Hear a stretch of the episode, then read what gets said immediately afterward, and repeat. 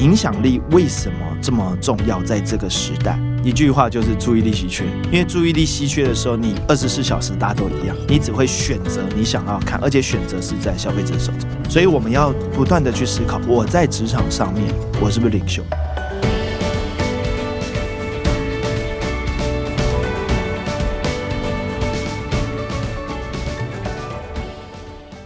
大家好，我是节目主持人杨玛丽，欢迎来到今天的哈佛人物面对面单元。那本周呢，我们要来聊一个主题。各位如果周一到周四都有听的话，就知道我们这周的主题嘛，叫扩大专业影响力啊。那如何打造个人哈？我们每一个人在职场上，最好人家不是认识你说是某某公司的某某人，而是你是在哪一个领域是专家哈？找到不管谈 marketing，你就是专家，你可以超越公司啊，打造你的。个人品牌，那甚至呢，再进一步成为知识网红或者是知识专家哈，就是你那个领域的专家之外，你还可以教别人哦，变成一个知识的专家哈，这是我们更进阶版的啊。那么一连四天呢，已经分享哈佛商业评论的好文章。那么今天呢，来到我们节目现场呢，可以说是。本身呢也是一个知识专家，同时呢，他协助了至少七八十位知识专家打造哈，从他们从无到有，协助他们打造自己成为一个呃专家的品牌哈，所以是非常有经验。虽然他很年轻哈，但是真的已经很有经验在这个领域。那今天来到我们节目现场的是大大学院的创办人，也是 S Smart M 世纪智库创办人徐景泰 Jerry 哈，来到我们节目现场。那他呢，真的很年轻就创业哈，一直在创业哈，三十岁创业到现在已经有四家网络公司，一间学校，所以也有人称你校长了哈。啊，对，是啊，所以一直呢都是跟网络行销啊，跟这个。部落格行销啊，或者是线上学习啊相关的啊这个领域的专家，那我们先请 Jerry 来跟听众打个招呼。哇，很开心，终于来到了哈佛商学评论，跟玛丽姐可以对话。大家好，我是 Jerry。那大家比较熟悉是大大学院，或者是我自己出了三本书，有些人是透过书认识我的。我叫徐景泰 Jerry。好，谢谢 Jerry 来到我们节目现场。哈佛领导者学程经历十期，好评不断。全新改版再进化，更全方位的认知拓展，更深刻的思辨交锋，更真挚的共学情谊，都在 HBR 领导者学程二点零。深究十二个不同决策关键难题，大力强化你的决策系统，提高你的决策胜率。如果你也想体验源自于哈佛商学院的个案系统训练，与五十位以上的企业关键精英共同拆解各种困境。强强联手找到路径与解方，席次进入最后倒数，立即点击说明栏连接，抢占席次早鸟七五折优惠。那在进行啊访问之前呢，我还是啊来介绍一下 Jerry 的背景哈。那 Jerry 啊还算很年轻，才四十多岁而已哈。但他三十岁呢就开始创业，所以一直都走在趋势的最前端。他是辅大大传系毕业，但是我一直看到大传系啊新闻系没有当记者的，我就会说你们好聪明啊，知道媒体很难做，所以没有来做记者，没有来做新闻啊。然后后来又去正大修了一个广电所的硕士哈。那之后呢？啊，一开始呢，在二零零七年就投入了达摩媒体股份有限公司担任合伙人。啊，那个时候就开始在做部落格行销，所以你还有一个外号叫部落格广告教父。那网络上这样讲的 啊，对，也尊称你哈。然后后来呢，又连续创业啊，跟不同的领域啊，所以一共创了四家网络公司啊。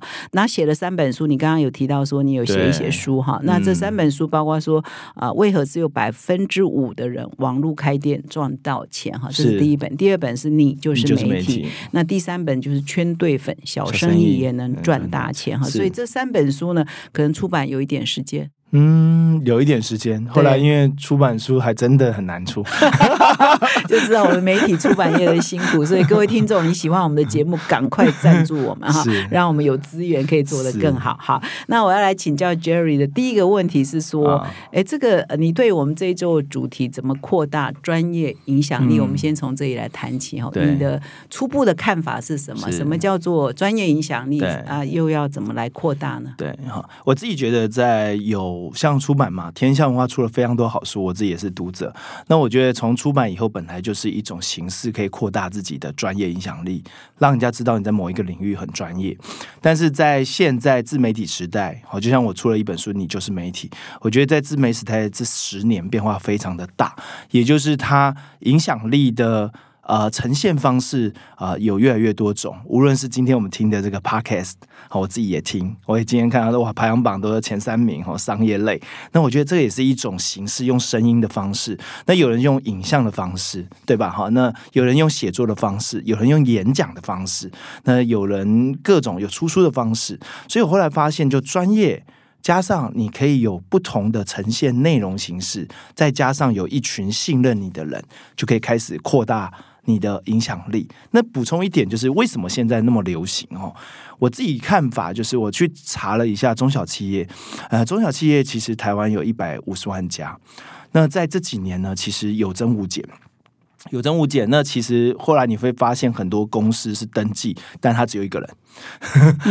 那你就会发现一个新趋势：以前有中小企业，现在有艺人公司。嗯，所以现在越来越多的，无论是斜杠、不离职创业，或自己出来做生意，或自己当一个个人品牌，越来越流行。跟现在的呃赚钱的方式有很多元的手段和方法，嗯，那有很大的关系。所以知识型网红或者是专业知识型的专家就开始出现越来越多。嗯，好，所以你刚刚讲说要变成专家啊，呃，打造呃专家影响力、专业影响力有三个元素。第一个你要够专业，要有 专业，要有专业的能力嘛。对，说我做行销我厉害，或者或者是采访写稿我厉害，然后或者是呃做做研发我厉害，做做城市我厉害。第二个你要可以转译给一般人听得懂，对，不管你用写作的，你用呃声音的，你用影片的，反正你要把它转译啊，变成一般人听得懂。成一个内容形式啊，或者拍 YT 啊，或者做 Podcast 等等。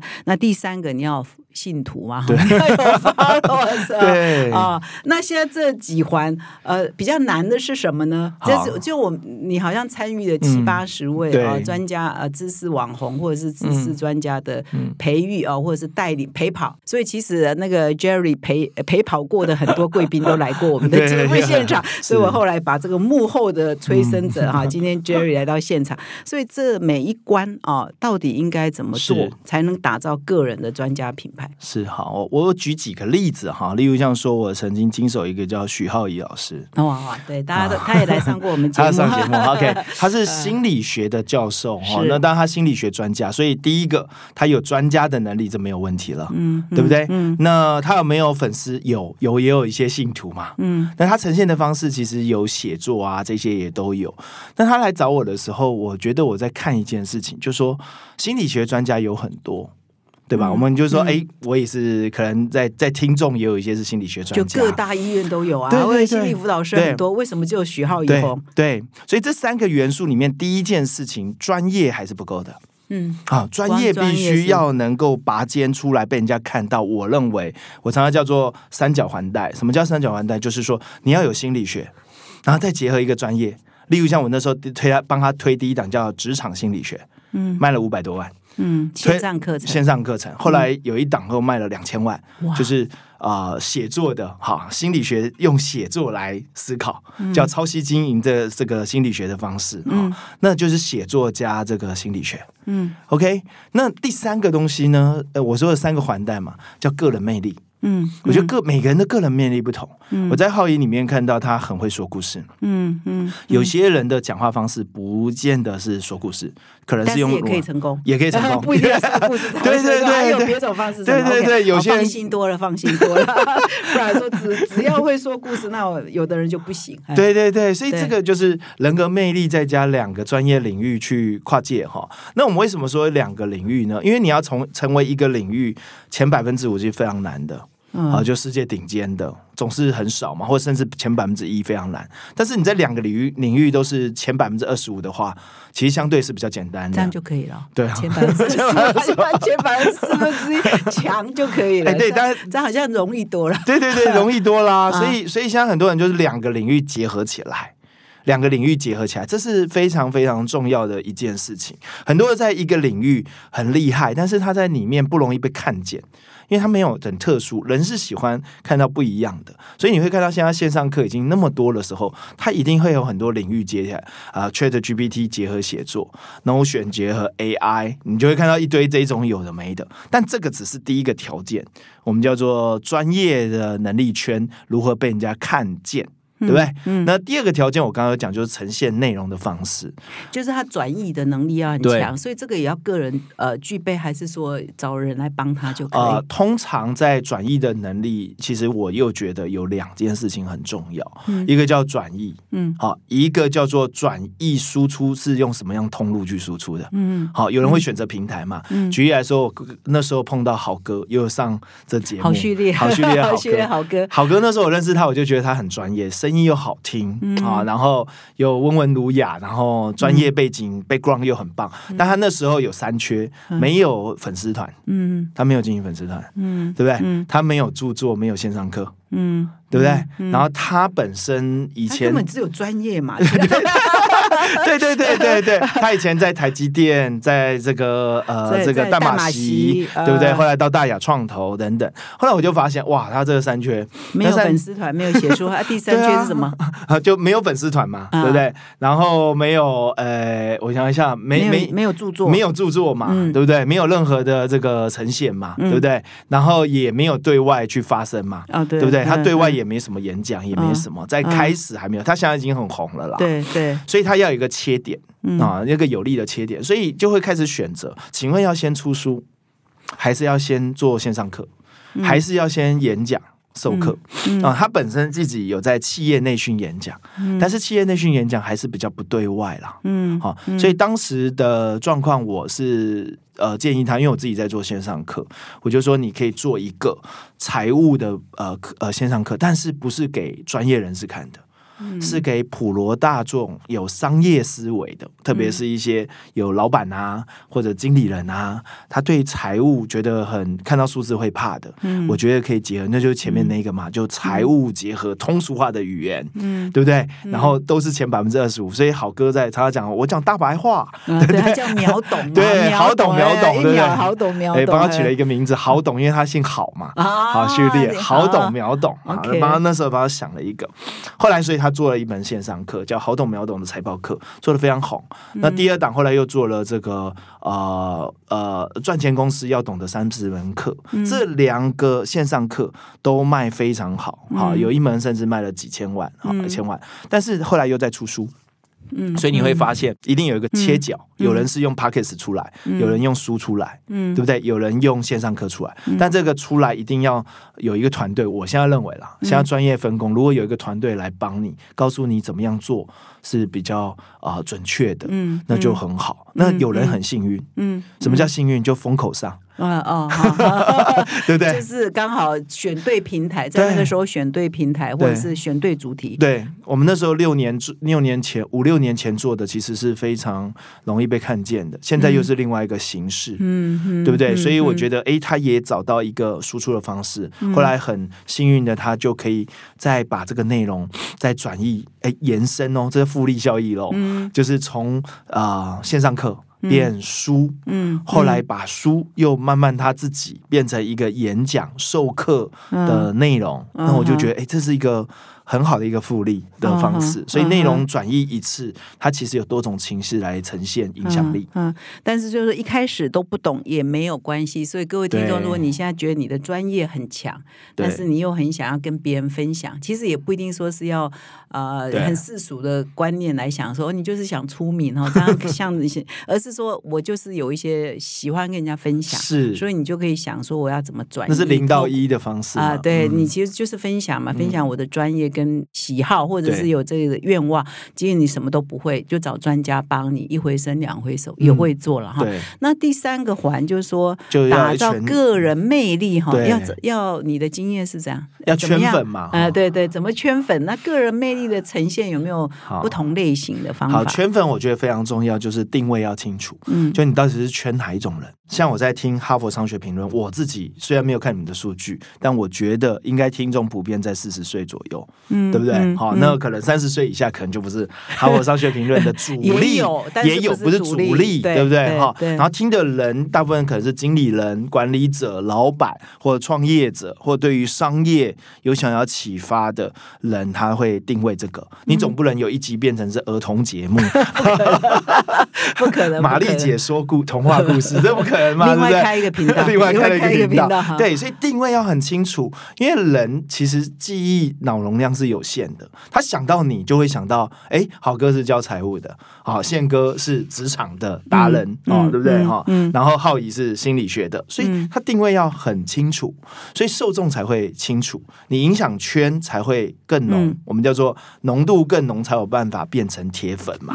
对不对？那那个浓度是什么？我们叫做密度。嗯和密度，就传达的密度，就你每天跟他换洗一次、两次、三次、四次，他听到七次以后，他已经很习惯了。嗯。如果你每次的讯息都是不同的，一下 A，一下 B，一下 C，一下 D，他不清楚你的定位是谁，嗯他不知道你这个品牌是什么，就好像我们常常以前早期在看电视广告一样，还不断的出现，你就朗朗上口，嗯你就记得它。嗯，那何况现在有 podcast、有书、有演讲，他就会记得他，所以这个要穿透力的部分，对。嗯，所以圈粉的一个是定位，就是你有一个 focus，然后他你刚刚有讲到说，呃，会讲故事的人会占便宜啊，对，啊，那 那什么叫会讲故事？好，会讲故事其实很简单。第一个，我认为就是真实啊，真实，很真实，很真实的把自己的故事完完整整用三分钟，甚至现在有人用一分钟。对不对？或五分钟好好讲，所以你会看所有的人，他这一些都要有一个上台的技巧。嗯。给你五分钟，你可不可以讲？给你十二分钟，可不可以讲？所以第一个要真实，真实就是讲自己的故事，不是讲别人的故事。嗯。那自己的故事如果能够结合自己的专业或一路怎么走过来，我觉得很重要，嗯。不然不会被人家记住嘛。嗯第一个是这个，第二个是要会生活，嗯，哦，还要会生 会生活啊！你去看我遇到很多呃合作的这一些知识型或者是专业型的专家啊、谢文宪嘛，嗯宪哥嘛，嗯嗯对不对？或者是浩怡嘛，好，刚刚有讲到这个。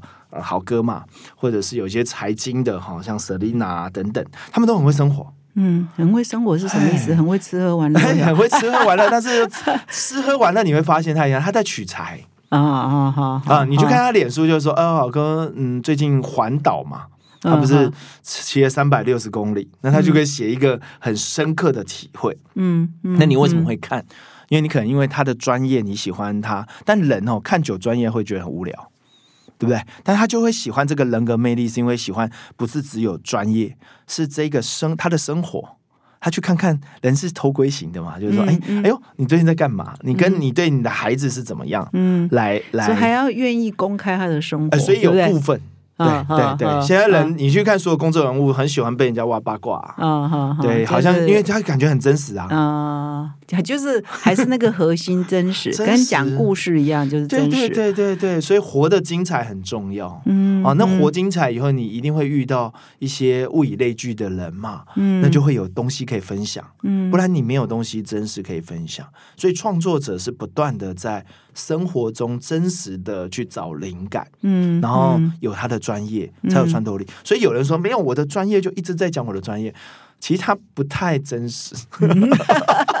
就是我们上班也只有八小时、十小时、十二小时，你还有其他十二小时在干嘛？也要拿出来真诚分享。对啊，就是你不能一直只只谈专业，我怎么提案，我怎么啊？是啊，一定会有很真实的一面嘛。例如像说，宪哥可能会讲说他很沮丧啊，嗯他生病了以后怎么了啊？嗯那大家就觉得很喜欢这种真实的感觉，因为有时候我们的专家位格上面、心理位阶上面有时候是高的，因为专业，但是当生活的时候，他会感觉你是他朋友陪伴。像我在听呃哈佛商学评论的时候，我今天来了第一次，我我接下来听的时候，我就会觉得，我就会想象我跟玛丽姐的对话，对，那就陪啊伴的感进了进了这个录音间啊，是进了这个是录音间的感觉。对，所以那嗯个情感交流其实是有魅力的。所以为什么说常常跟粉丝的互动嗯是有感觉的？因为他会知道你一切。嗯我早期在二零零七年做布洛克的时候，认识非常多的网红，他们都很真实的写在他们的布洛克上面。所以很红，人家知道他他结婚，他爸他他的呃母亲是谁，甚至都会写啊，你妈妈是怎么样对你的，因为他都会写在布洛格记事上啊，嗯他先生是怎么样，他也会写啊，他去哪里也会写啊。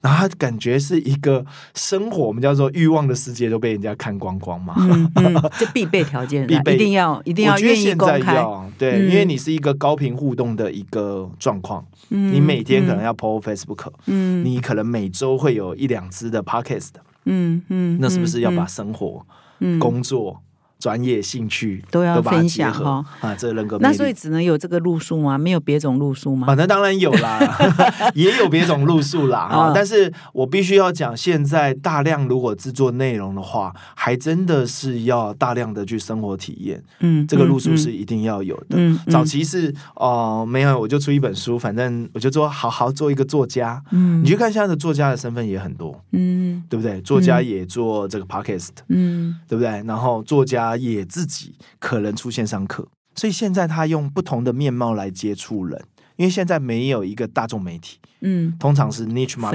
对分众所以三个元素啊，第一个是要定位，就是我就是财经也好，我是教养，我是什么什么哈，然后要讲自己的故事哈，嗯。然后再来就是很会生活，还有吗？还有重点吗？呃，那一定要有粉砖，要粉砖，一定要有粉砖哦。那如果有些人个性啊，他觉得我分享专业可以，要讲故事可以，可是我个人的生活他很重隐私，他不太愿意公开，那怎么办呢？对。那你就会知道这种人其实不容易红，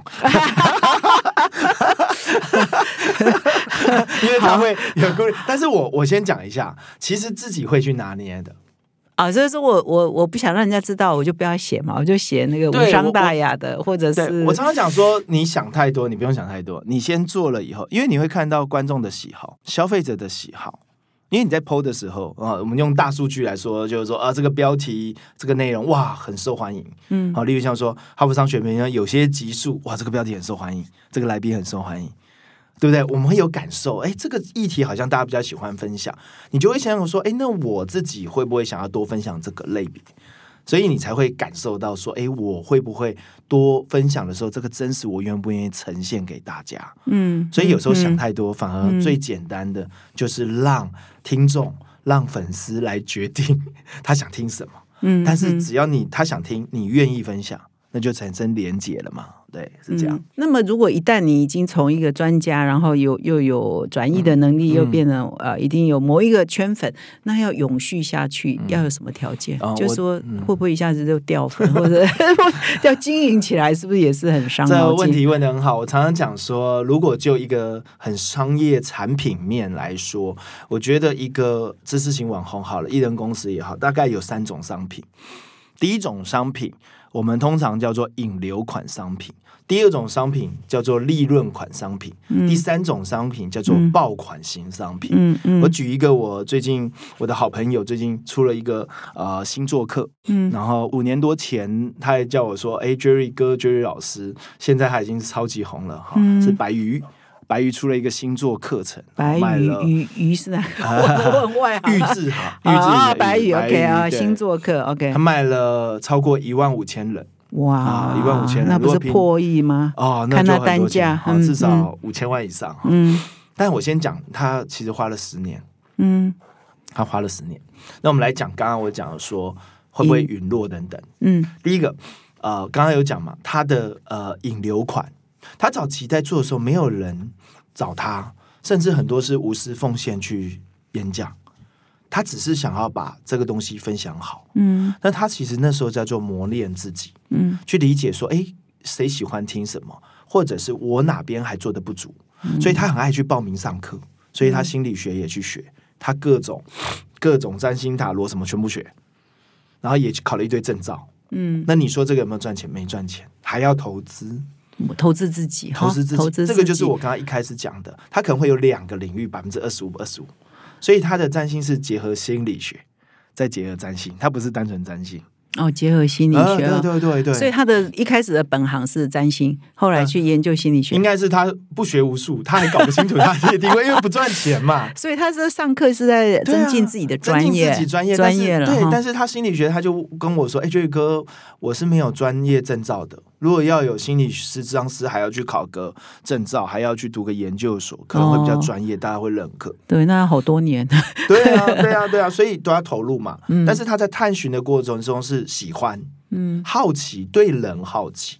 所以第一个我叫做摸索阶段。嗯摸索阶段的时候，你会创造有很多引流款，嗯因为嗯你想要输出嘛。嗯哎、大家我帮一场讲座五百块有没有人要听？嗯嗯啊，，就会出现这个问题啊，所以这叫引流款，就引导开始有有流量进来哈，引带流量。嗯对大家还没有清楚你的定位要做什么。嗯，就是很很便宜的啊，来吸引一些人来漏斗漏斗开的很大，对，是是那你 try 了以后，你会慢慢知道说，哎，有很多人喜欢听这个。嗯先不讲有没有赚钱哦，嗯但第二个叫利润款。嗯好，当你慢慢找到，假设是占星好了，啊，结合心理学，你慢慢找到，你收了一个实体课，你收了一个费用，并且有人请你来开课，嗯哎，你开始有一个利润款，每个月开始有一个收入，可能一开始只有每个月固定三万块啊到五万块，不多。那开始啊，这叫利润款，但稳定。像我们在做企业内训的老师，在做网红之前，我们讲说网络上爆红之前，他就企业内训很稳定，每、每个月固定有人找他上课，就上不完了。嗯对不对？好哥嗯固定企业内训就有人找他上课了，他不见得要去做引流款跟爆款，嗯，对不对？嗯后来他引流款他有没有做呢？有啊，我帮他办一些讲座啊，让大家认识他。对不对？或者是他后来出书，让更多人认识他。嗯那你说书会不会赚钱？可能有赚啊，但有没有赚很多不一定。不一定，不一定啊，那爆款是什么呢？他可能一档课，对不对？嗯一档产品，嗯一档出版物，可能就赚了几五百、一千万，嗯，这是有可能的。嗯，嗯，在这个时代里面，它是指数型的，嗯，指数型是爆款，但是可遇不可求。嗯，我常常讲说，你一直想着爆款，你没有把引流跟利润款做好。其实我觉得要痴人说梦话。所以你的利润款是说它有盈余，但是不多。啊，至多不多可能是看每一个人是那爆款就真的像他最近出了这个哈，嗯。是在大大学院出的吗？啊、是。哦，没有那个白鱼的话是在知识卫星，啊，在知识卫星哈。那所以你的观察，因为这个 Jerry 真的也是。就是一直走在趋势最前端哈，所以你如果从二零零七年那个时候还是用部落格，对啊，然后后来流行用 YT 对啊啊，现在又有线上课程对，啊，所以这个趋势到底是怎么在走的？那现在好像你也觉得线上课程也是一片 蓝海、呃红海啦，一片红海，所以你也走到下一个叫会员经济哈。所以 Jerry 一直走在趋势的最前端哈，所以线上课程你也是最早做的之一啦嗯很哈二零一六就大大学院就呃就做了哈。那对现在当然就是很多爆款在在其他的平台或者自己的平台。那所以现在你是怎么一路掌握趋势？然后这个趋势对一般的素人。我也没有家世，我也没背景，我也没有对财富，可是你就看到很多，哎，研究星座也可以变成爆款哈、心理学也可以变爆款啊、这好歌财务可以变爆款，所以现在是什么各行各业都有可能变爆款，对。素人都有可能变爆款的时代吗？刚刚讲到趋势这件事情，嗯。我觉得趋势当然如果就商业的角度比较是红利，嗯。我觉得你看到一个 trend 突然上去，在上去之前你提早进去布局，嗯。对，所以二零零七年我当时呃在杰斯艾德威带领无名小站离开以后，我就看到一个趋势，所有的个人型的创作者开始出现在部落格时代、Web 二点零时代，我就看到了，嗯所以当时我就觉得写手叶佩文这种东西会非常红。嗯。我那时候看到的点其实不难，你会看到所有人在看什么。嗯嗯。这常常讲，巴菲特讲说，所有人都在喝可乐的时候去买可乐的股票嘛，嗯 概念有点像，嗯。对对，所以你就说哇，怎么年轻人都在看这个，嗯。年轻人看正美图，年轻人都在看这个，我就觉得这可能是一个趋势。那只是有人有投入，有人没投入，有点像 p a c k a g e 起来的时候，大家还在观望，对不对？嗯那他可能当他四五年以后发现，哎，这可以做的时候，那他的红利就比较没有，嗯他就很红利，红利有的人差很多。我常常举一个例子，以前那我们哈佛有红利吗？有啦，你们抢的很早啊。好，谢谢。你们抢的很早，真的很好，真的很好。我觉得常常红利就是说，如果你广告费要花很多钱，嗯，来赚的呃这个影响力或粉丝，那这个红利就是比较辛苦的，嗯嗯，对不对？好，那如果你是哎轻轻松，怎么那么多人看？现在大家又跑到短视频去了，嗯嗯就觉得哇，短视频又是一个嗯波浪啊、嗯但是红趋势并不代表会长久，这是确实。那个趋势总是会上去，总是会下。像部落格现在就不红了，对啊，甚至会不见。像 Clubhouse 曾经在疫情的时候也红了两年，对。对？Clubhouse，Clubhouse，大家还记得吗？听众还记得吗？Clubhouse，我我们哈佛远见都开过，对啊，开过啊，嗯也是很红啊，对不对？但是也会不见嘛，所以我我个人的看法是一个想法啦。我看到很多的人，我说只要你的能力圈范围内，这件事情你值得尝试的话，你好奇尝试，你去花一点百分之二十的时间去 try try 看。就是只要趋势来了，你都去做做看啦。对好，现在 AI 红了，你也去做做看。对你去做做看，然后你看 AI 现在有点有些有些 Chat GPT 炒很热，现在有点下来了。那你去 try 没关系啊，你学习新的经验啊。你不要想的就是说我一定要赚钱。嗯你如果一进去以后，这个趋势来了，我要去赚钱，我跟你讲很辛苦，嗯，因为你会觉得赚不到钱，你会很痛苦，呀，对不对 yeah，？创业也是这样，只是说趋势我们看的是比较是五年嗯这件事情产业会不会成熟。对不对？例如像说，我在看这个早期二零零七年，我在看，我说个人的网红时代会来，但是那时候是布洛克。后来在二零零七年的时候，呃，iPhone 第一只手机出来了，然后后来开始大家用 Facebook，因为用开心农场，哇，这很久了，对不对？嗯，后来我又觉得，哦，现在还红吗？我不知道。没有了啦。所以那时候我就看到说，哦，个人化时代出来，已经不见得是用写的，可能是上传自己的照片、生活。我就觉得，哎，这个是一个趋势。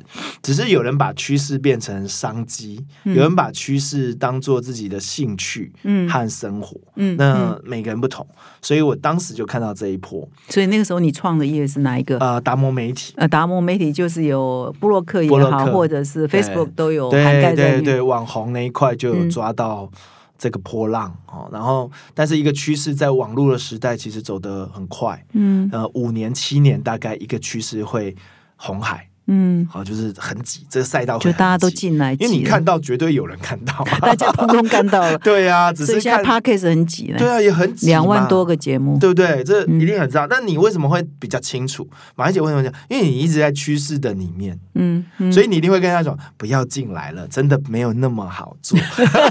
然后要进来的人就会说没有啊，那你为什么做啊？我就是因为很早进来，我知道这件事啊，对不对？嗯所以当我现在跟别人讲说线上课不要进来，他说啊，你就是已经成功了，所以你叫不要人家进来啊。我说真的啦，这赛道很挤啊，他还不信。真的吗？现在线上课不要进来了。线上课我有对的 IP 呢？可以进来，永远内容是王道哈，IP 是王道哈。我我对常常形容一个东西，像出书重不重要？我说重要，但是舒适好不好？不好，但有没有人卖的很好，还是有人卖的所以你如果把我的这个人是对的，writer 是对的哈，人是对的，内容是对的嗯，那就可以进来。对。像白宇你说的，对啊。对对，就是说，它整个整个市场里面，如果就个人的品牌和个人的自媒体时代，我觉得一定是一个金字塔的一个状态，嗯，嗯。就是百分之一吃掉了百分之六十的东西。嗯我出了这个课，我吃了这个市场这个类别的百分之六十。嗯，所以这个 Jerry 一直在创新自己，应该说把过去的 把过把 把自己的过去砍断，然后再重生，砍对。不断在砍掉重练，砍掉重练，对不对？所以你二零一六创办，二零一七啊创办大大学院，做开始做线上学习平台，对。所以现在你也才六年呢，所以你现在觉得又是转型的时候。啊，，必须要转型。哈。我们常常讲说，创业的地方呢，你有时候要自自己毁灭自己，嗯，才有可能重生。嗯，那我先讲为什么转型行了。好，这马来姐，我之之前有稍微跟你通话的时候，我稍微聊一下这个问题。我自己在看待，在台湾啊，在一个市场，如果你是做像我们做平台型的，假如不能做到前三名，如果大家都做的差不多。好，那我觉得会非常非常辛苦。所以我自己看到已经落队了啊，就是掉队了啊，已经掉到三、哦三名以外了。当你知道你你不要跟领先者对打嘛，嗯光广告广告预算他就压死你了，嗯，对不对？嗯光制作团队就压死你了，对不对？光他有投资人的资金足够就啊、就就可以压死你了。所以我后来就觉得，哎，这个市场我必须改变。嗯那改变只有自己知道自己适合做什么，或自己看到什么，这跟别人无关的，对不对？因为我不是这个完全这个赛道的，所以在转型的过程中，我就觉得，哎，必须要改变，所以要去思考，所以多花一点时间去思考，接下来我要走的路，除了线上课以外，还有什么？是这样子。嗯，那有什么？你现在不能公开，不然大家都没关系，我进来。我很 OK 的，我很 OK 的。不然大家都又挤进来了，我好不容易找到一个方向，又大家又都挤进来。我觉得常常就是这样嘛，因为大家试了以后，哎，我就呃，我常常很鼓励，就是我愿意分享，原因很简单，大家进来，我也可以从中知道可不可以做。嗯，我如果一个人做，教育市场又慢，对不对？然后自己做也不知道自己做的对不对。当大家做的时候，我还可以说，哎，他这样做对，我我怎么没有发现？哦，那你还真的蛮开放的哈，对啊，你一直创还蛮开放的。对啊，因为我觉得本来就是这样，创业本来就是你不竞争，就是有一个突然隐形的替代者就出来嘛，对不对？嗯我们在武力分析，你看替代最可怕，竞争者看得到对手都不可怕，他跟你做的事情差不多，所以你到目前为止砍掉几家自己创的公司，砍到好多 现在就剩下一家。啊。应该说这三家都在，都也做的还行，还不错。嗯只是我现在变股东身份，然后真正在现在这家就大大学院。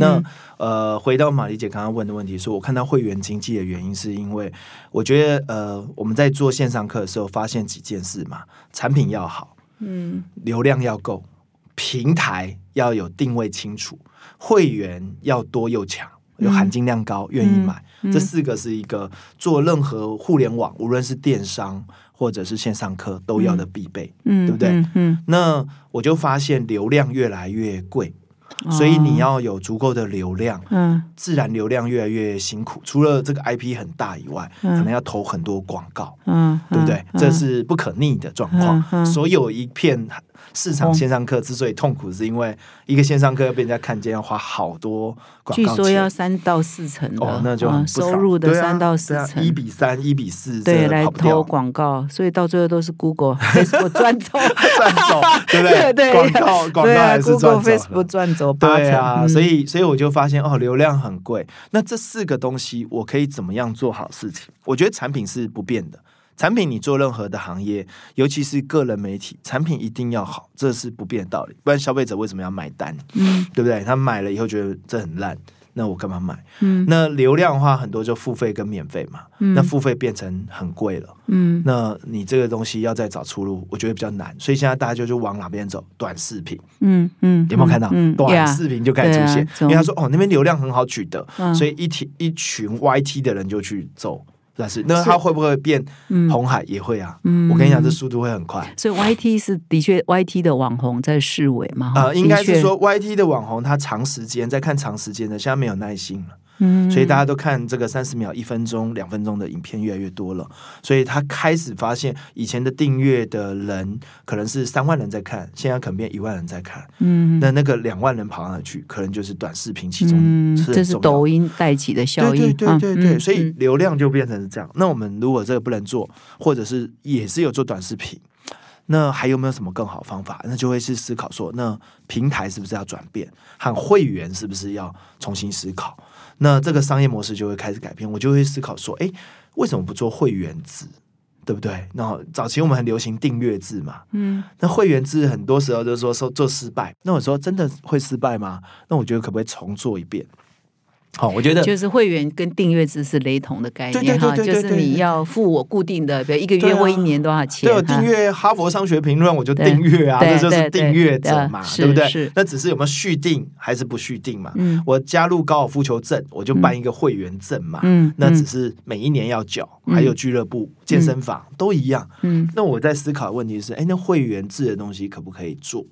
那这条赛道就很复杂了，嗯那就要去思考说，哎，那有没有可能性？嗯那一定我们在摸索一个新的赛道，如果是一个全新的，绝对是孤独的，嗯因为你没有看到各种个案。如果有个案，老实说，你就要问的问题是，你如果跟他做一样，你做不赢他的。嗯，哎，那我接下来转一个议题，就是说，哎，你很擅长协助别人打造他们的专业品牌，那你自己的定位又是什么？你个人扩大你专业影响力的问的非常好、欸，这问的很好，好像没有人问过，啊是吗？但我觉得很好。嗯哼，我自己定位就是超级经纪人，打造 IP 的超级经纪人，就是一个素人或一个专家型的人，我可以帮助他半年内找到他的个人品牌和定位调教。那确实，我现在也有很多学生，嗯，现在目前大概四十位。哦，那那这四十位通常是在各领域做的真的很不错的，嗯，有人在半导体业做到非常高阶，嗯很嗯棒。嗯有人是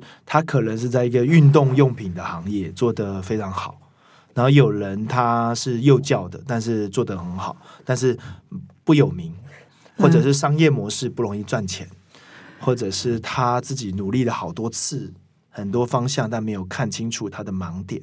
我觉得我就扮演这种角色。那你要先设一个 evaluation，就是评估的标准嘛？嗯到底这个人是不是一块璞玉可以打造？要看他的，这是你你不是 来就收吧？真好，啊啊，是吗？对对你就说你你想不是来就收，这是倒是真的。对，那你有什么评估标准？哎，你要怎么评估这个人有没有朽木可不可雕了哈？我我觉得也是回到几个问题哈。第一个东西就是，呃，我觉得专业是为是第一啦。哦，但是只有专业，我们刚刚讲嘛，大家都有专业嘛，每个人就说，哎，我这个专业很强，我是学什么的，学什么，那我也学这个的啊、那请问你什么东西证明比我强吗？你你会问他，你会问要必问二十题，会问什么？呃，我会问说，第一个就是你的专业是什么？那你的专业为什么你觉得在这个领域你是比别人专业的？或者独特的，独特的，或者那他可能会讲，不一样的对对，他可能会讲故事，可能会讲他过去做的事情，有点像那个 interview 的概念嘛。啊，不能打动你，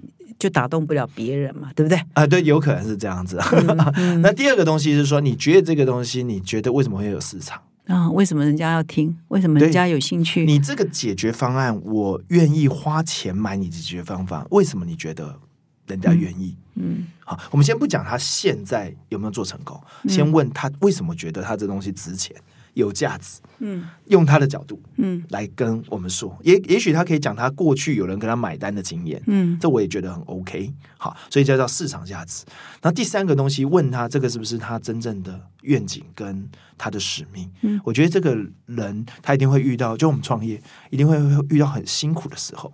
那他那时候靠的是坚持什么？莫忘初衷。嗯，嗯对对对，都都到后，通常会回到那个 对，莫但是莫忘初衷忘初衷，通常是在最苦的时候，啊你还真的记得莫忘初衷吗？还能够坚持吗？那才是难度。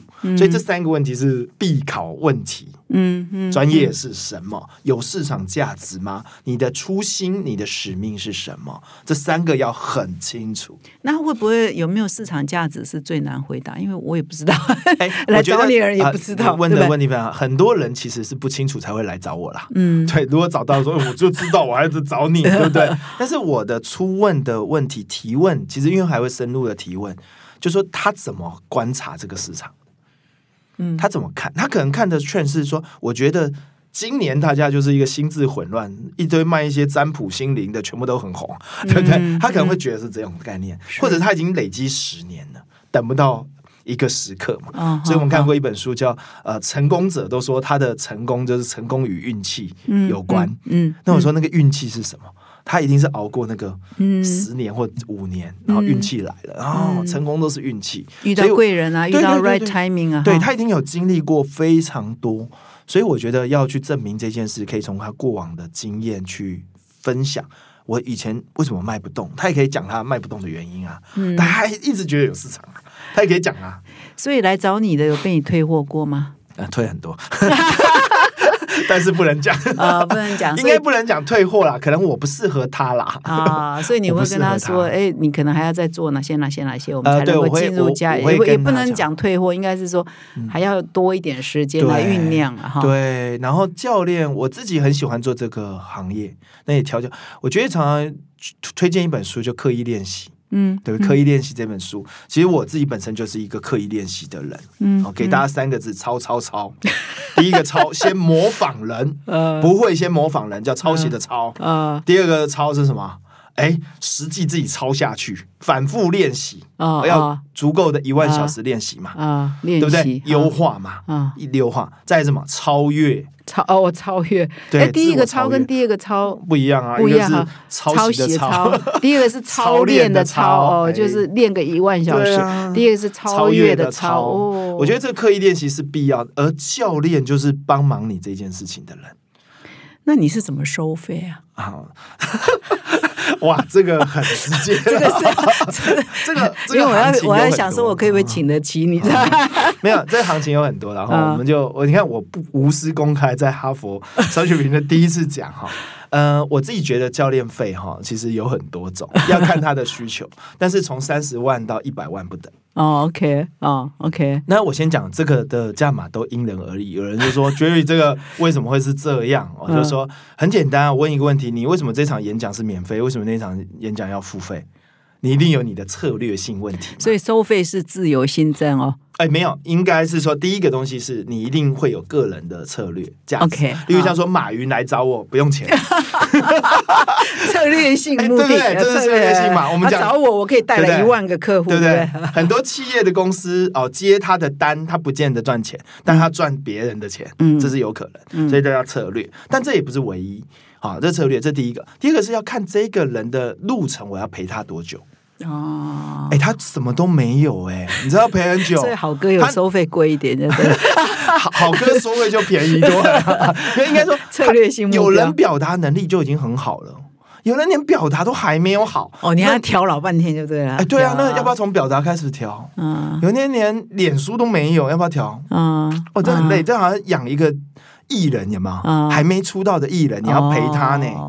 哦，哎，这个是不是很多那种韩国团体不是要花好多钱去陪他哦，训练他跳舞，训练他什么？我们的角色有点类似这样啊。嗯，只是，嗯所以我先选的东西哈，其实我比较选的是他有一些基本特质，嗯嗯，好像玛丽姐很会讲话了，这就不用调啦。嗯嗯。玛丽姐有影响力，所以我价格可以便宜一点，啊如果我便宜很多啦参加进去好没有，这这这这这有一些举例了哈，因为已经有看要看你陪跑陪多久，对呀、有一些基本条调多呐、嗯。然后有些我会觉得他的魅力十足，就说他的这个人格特质超适合的，嗯嗯，就超他本身的值就是非常非常适合做这一行的。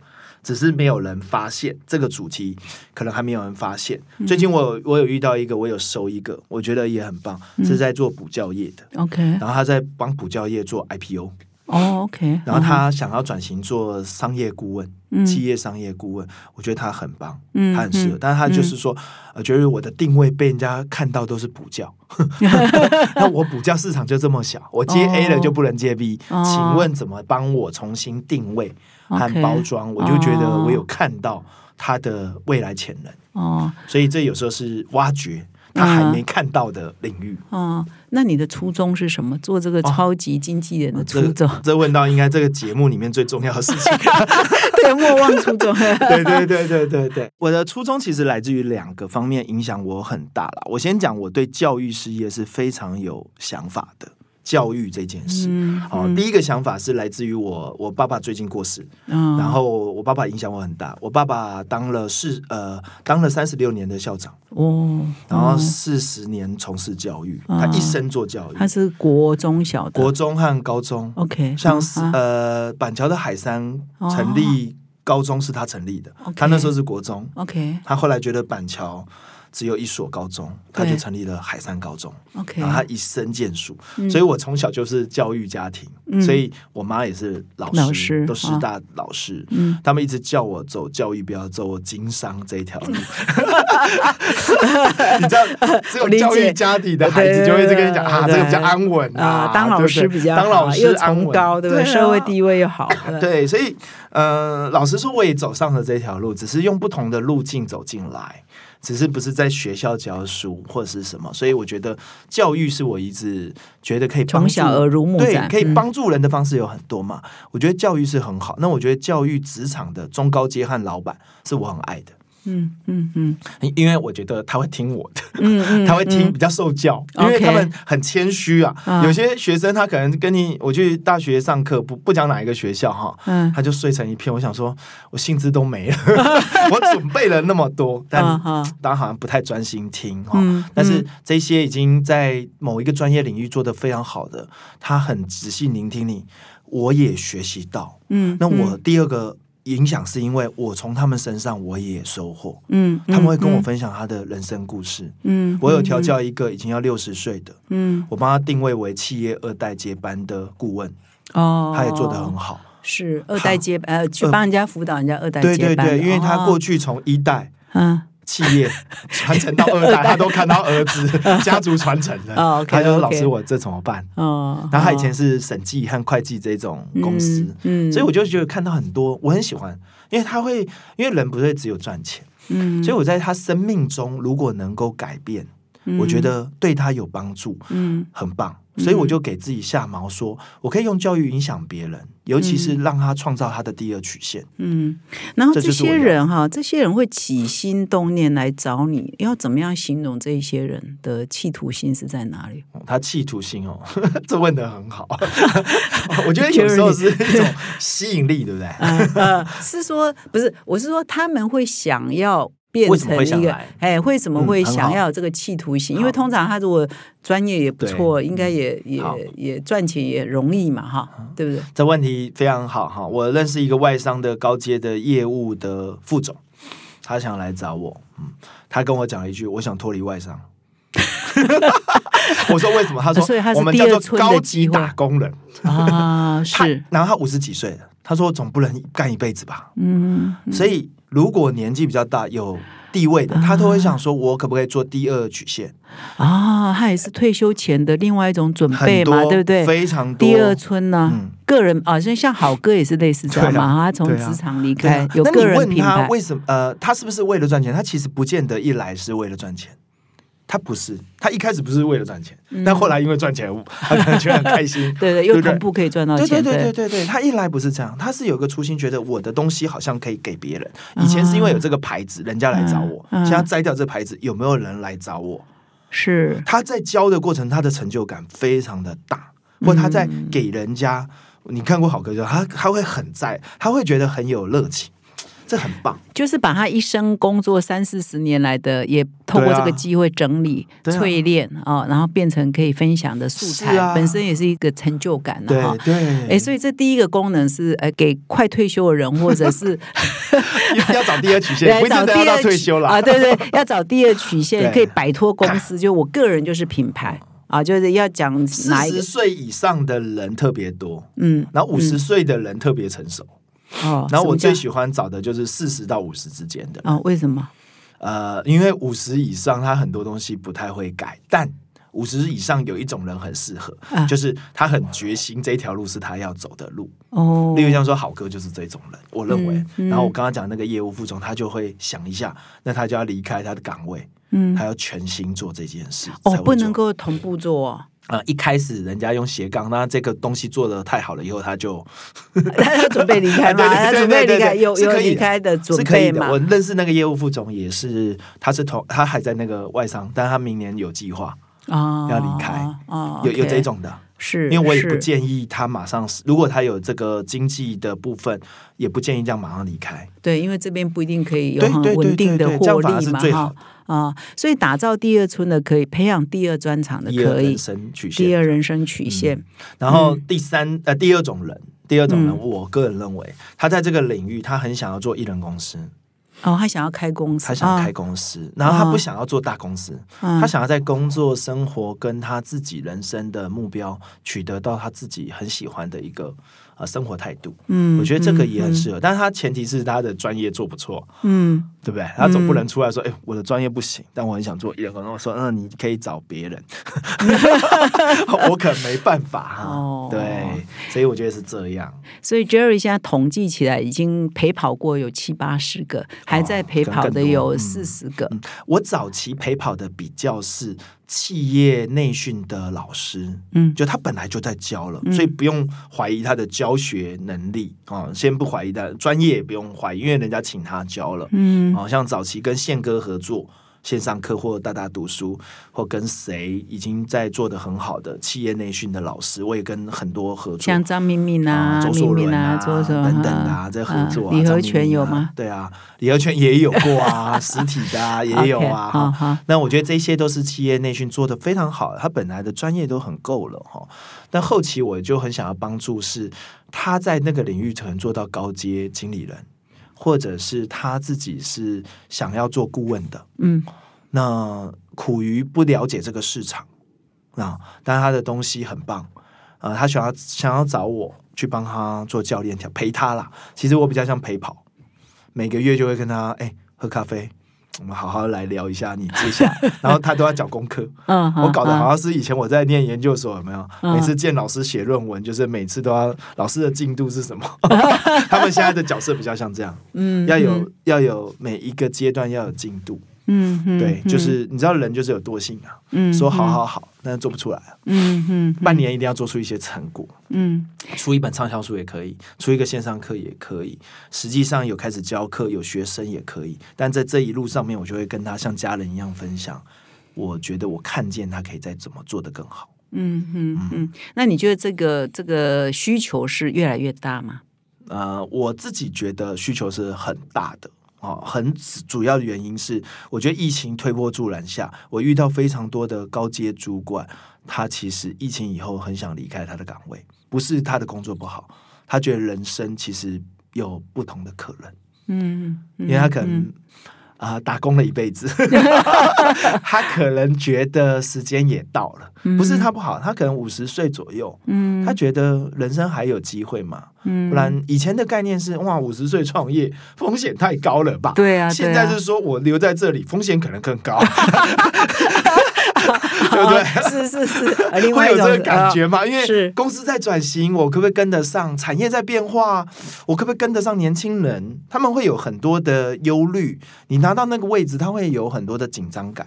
哦，是这样子。嗯。好，那我们今天呢跟 Jerry 聊得很愉快哦，超级经纪人哈。如果你各位朋友，如果你要四五十岁想要培养第二专长、哎啊，或者是你说，哎，我以后我要是从我的公司退休以后，我怎么样发挥我累积一生的哦职场功力，还可以去影响别人，还可以去服务别人，我想都可以是 Jerry 呃很想当然的这个未来的客户了哈。那今天呢，真的跟 Jerry 聊得很愉快。我要问最后一个问题，就是、这个我们这一周的主题是扩大专业影响力嘛？对那以你对趋势的了解，是不是这件事情对每一个上班族是越来越重要？每一个人要个人品牌这件事情，个人的专业品牌是越来越重要。啊，对为什么？好，我觉得这个世代里面有十年不会变的事情是大家要去想的，而不是会变的事情。好，因为会变的事情掌握不住，哦，对对对，然后掌握可以掌握，对不对？了解。哈 OK，AI 大家说掌握得住，其实也掌握不太住。后来我觉得回到个人，缩小到一个人的点，我觉得最能掌握就两件事情，一个叫领袖。嗯我觉得哈佛的评论里面有非常多领袖的文章，嗯或者我看到有天下文化有很多领袖的书籍。我觉得领袖这个回到个人定义，呃，不是职场了，是嗯没有职位你都可以领导一群人，嗯，嗯没有职位没有你职位哦对，，关键你都可以一呼百应，一堆人跟随你。嗯对不对？你有你有你有很强的能量，这个是很重要的个人影响力对啊。，所以领袖里面就会有影响力嘛。嗯所以领袖跟影响力这件事情要学习，嗯，这两个元素我觉得是必备的，而且不会变的。嗯，嗯 AI 不会变领袖、a i 的影响力也不是这样子嘛，对不对？人的影响力它有人格魅力，所以我觉得这两个很重要。那刚刚有一个核心点，那影响力为什么这么重要？在这个时代，嗯因为注意力稀缺。嗯一句话就是注意力稀缺，因为注意力稀缺的时候，你二十四小时大家都一样，嗯你只会选择你想要看，而且选择是在消费者手中。嗯，我选择了你，我就不会选择他。我选择了不看 Netflix，我可能就选择了另外一个，对不对？所以一样的，所以他有选择。那领袖是最容易被看到，因为他有一个群众，嗯嗯，所以我们要不断的去思考：我在职场上面，我是不是领袖？我有没有影响力？我离开了职场，我在培养的任何的专业和技能，我有没有领袖？有一群人听我讲话，我用什么方式影响这群人，带领这群人变得更好？嗯我觉得领袖跟影响力是我认为十年不会变的。嗯嗯，哇，这个 ending 真的是强而有力哈，也鼓励我们所有的上班族哈。你在一家公司服务没有关系，但是长远来看，你如果又有个人的品牌，当然你如果在一家很好的公司，那有公司的品牌，那你又有个人的品牌，那更好嘛哈。那尤其是面对这个未来这个长寿哈，那又我们又好像五六十岁很多人就退休了，长寿退休之后，可能更好的就是一个比较自由的个人影响力可以持续发挥对。那如果又可以有一些呃收入啊哈，有一些社会服务参与，让他更好嘛，人生才不会说退休了以后就真的一无是事哈。好，那我们今天非常感谢 Jerry 呢来到我们的节目现场，我们聊得非常愉快。我相信这一集呢也提供听众很好的参考。如果你要打造个人专业品牌，对。成为这个专业的网红哦，嗯。知识网红啊哈，那这个这一集要仔细的听对。啊，参考这个 Jerry 提供的免费的哈，不用三十到一百万，免费的是是是是。advice 哦，这个一定是也很棒的。那谢。最后你有没有再要再补充？最后最后有没有，有我觉得最后补充就是，我也是哈佛商学院的，哎，我真的哈佛很，商业评论的我我真的我还去报你们的那个课程呢，嗯啊实体课，之前在台大 EMBA 跟正大 EMBA 两期我都报，哦，就是个案评论、对个案解对对析。对，我觉得真的要多读书，好 多读书多学习，终身学习。啊，这是基本的条件跟要求哈，所以我们再一次谢谢 Jerry 谢谢来到我们的节目现场，也谢谢各位听众的收听，我们下礼拜再相会，谢谢，拜拜。谢谢。听完了本集的精彩内容，别错过更多实用的管理观点。感谢哈帕听友的热烈回响。现在到十二月底前订阅 HBR 一年，就有机会抽中星宇航空台北到东京商务舱来回机票。同时订阅纸本杂志加数位版一年，还可以获得两次抽奖机会。现在就开启说明栏连接，前往订阅成为 HBR 读者，阅读更多管理新知，开拓管理视野，让国际观点帮助您看得更广，走得更远。搭上星宇航空台北到东京商务舱的幸运儿，可能就是你。